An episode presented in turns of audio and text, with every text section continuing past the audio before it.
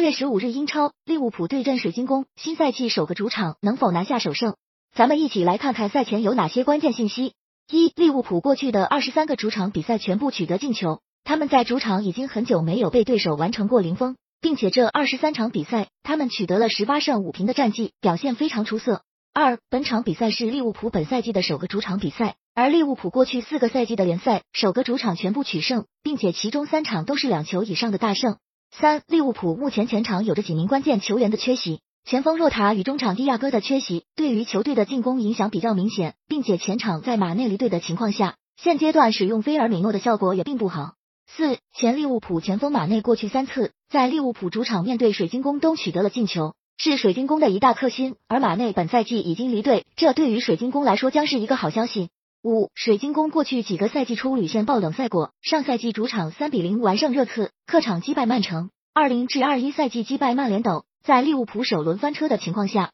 本场比赛水晶宫依旧存在爆冷可能。六，水晶宫上赛季中场的两名大将库亚特与加拉格尔都已经离队，后者还是上赛季的水晶宫赛季最佳球员。在只引进了杜库雷的情况下，目前中场的强度与表现下滑的比较明显。